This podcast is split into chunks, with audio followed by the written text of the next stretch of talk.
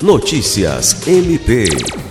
O Ministério Público do Estado do Acre, por intermédio do Núcleo de Apoio Técnico NAT, lança no fim do mês o projeto NAT Itinerante, cujo objetivo é levar as unidades ministeriais situadas no interior a estrutura e os profissionais de diversas áreas de atuação do órgão auxiliar para prestar assessoramento aos membros.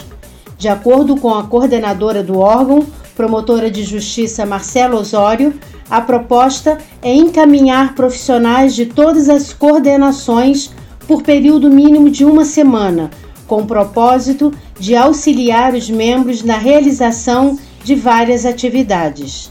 A primeira unidade a ser contemplada é a Promotoria do município de Acrelândia, cujo responsável é o promotor Vanderlei Cerqueira. O lançamento do projeto vai se dar na cidade, onde a equipe do NAT estará instalada de 27 de setembro a 1 de outubro. Lucimar Gomes, para a Agência de Notícias do Ministério Público do Estado do Acre.